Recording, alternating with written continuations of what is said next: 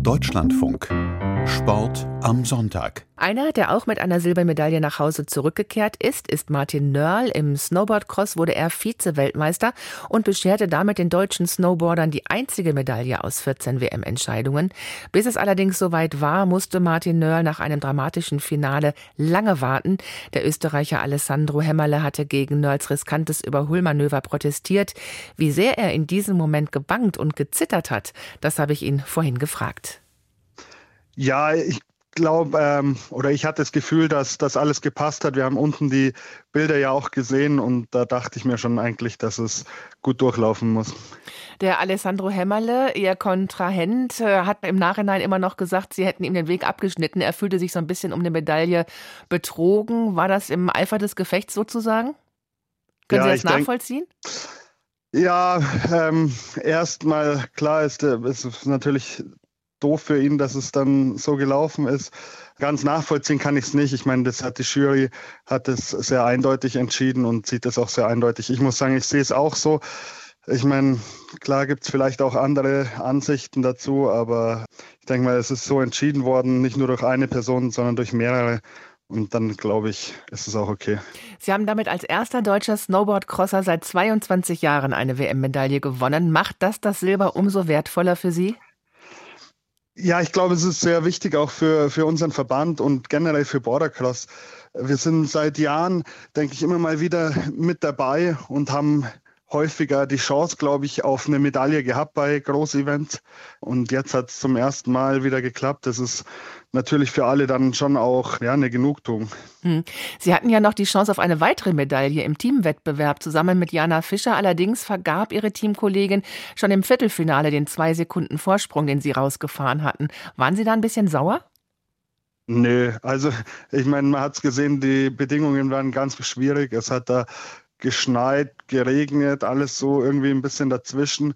Und dann war auch einfach auf der Strecke eine relativ schmale Spur, die eingefahren war, die auch schnell war. Die hat man aber während der Fahrt gar nicht so genau gesehen. Und äh, da ist Diana mal kurz davon runtergekommen und dann ist sie quasi kleben geblieben. Also da kann sie dann nicht viel machen, ehrlich gesagt. Passiert dann schon mal, ne? ja, gut, das ist dann so bei uns. Ich meine, unser Sport ist draußen und dann gibt es solche Bedingungen halt auch mal. Wie beurteilen Sie denn insgesamt das Auftreten der deutschen Snowboarder, die sich ja eigentlich mehr erhofft hatten?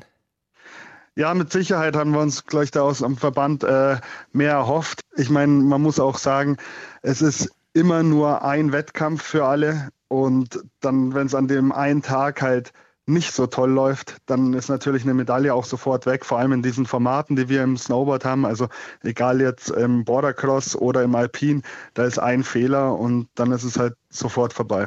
Der Sportdirektor Andreas Scheidt hatte vor dem WM-Start noch bei uns hier im Programm gesagt, man habe aus der Enttäuschung von den Winterspielen in Peking gelernt. Bei Olympia ging man ja ganz ohne Medaille aus und man habe nachjustiert. Vielleicht zu wenig oder falsch?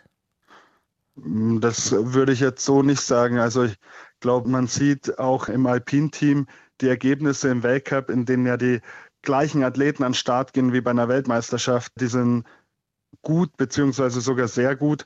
Und wie gesagt, dann ist es halt ein Rennen und ähm, das läuft dann aus welchen Gründen dann auch immer nicht so. Ich glaube, man darf das dann auch nicht zu sehr überbewerten. Ich glaube, wir sind alle als Team, egal ob Bordercross, Alpine oder auch Freestyle, wir sind sehr gut vorbereitet zur WM gefahren. Und bei mir war halt das Quäntchen Glück einfach auf meiner Seite, bei anderen halt nicht. Viele hatten auch Zweifel im Vorfeld, ob Georgien überhaupt so eine große WM organisatorisch ausrichten kann. Was sagen Sie denn jetzt im Rückblick? Also bei uns im Bordercross oder solange ich da war, organisatorisch war das alles sehr gut. Also wir wurden pünktlich vom Flughafen abgeholt, zum Hotel gebracht. Vom Hotel gab es immer Shuttles zum Berg hoch. Wir hatten am Berg Essen, wir hatten im Hotel Essen. Es war eigentlich alles gut organisiert. Georgien könnte sich ja eventuell etablieren als Standort. Hat die WM die Zuschauer vor Ort denn auch anlocken können? Also ich hätte mir tatsächlich ein bisschen mehr Zuschauer erhofft. Ob sich Georgien dann etablieren kann, das weiß ich nicht. Es war natürlich sehr schwierig vom Wetter, weshalb ja unser Wettkampf auch dann vorverlegt worden ist zum Glück, weil ich glaube jetzt im Nachhinein wäre es echt schwierig geworden, egal mit Wind oder Schnee. Das ist halt dann schon schwierig, aber klar, es gibt dann manche Orte, die vielleicht besser sind, aber zum Schluss, wenn dann irgendwie da ein ein Sturm durchzieht, dann kann man bei uns jetzt in den Alpen auch nichts dagegen machen, dann fällt ein Rennen auch aus. Martin Nöll war das hier im Interview der Snowboard-Crosser, der sich bei der WM in Georgien zum Vize-Weltmeister küren konnte.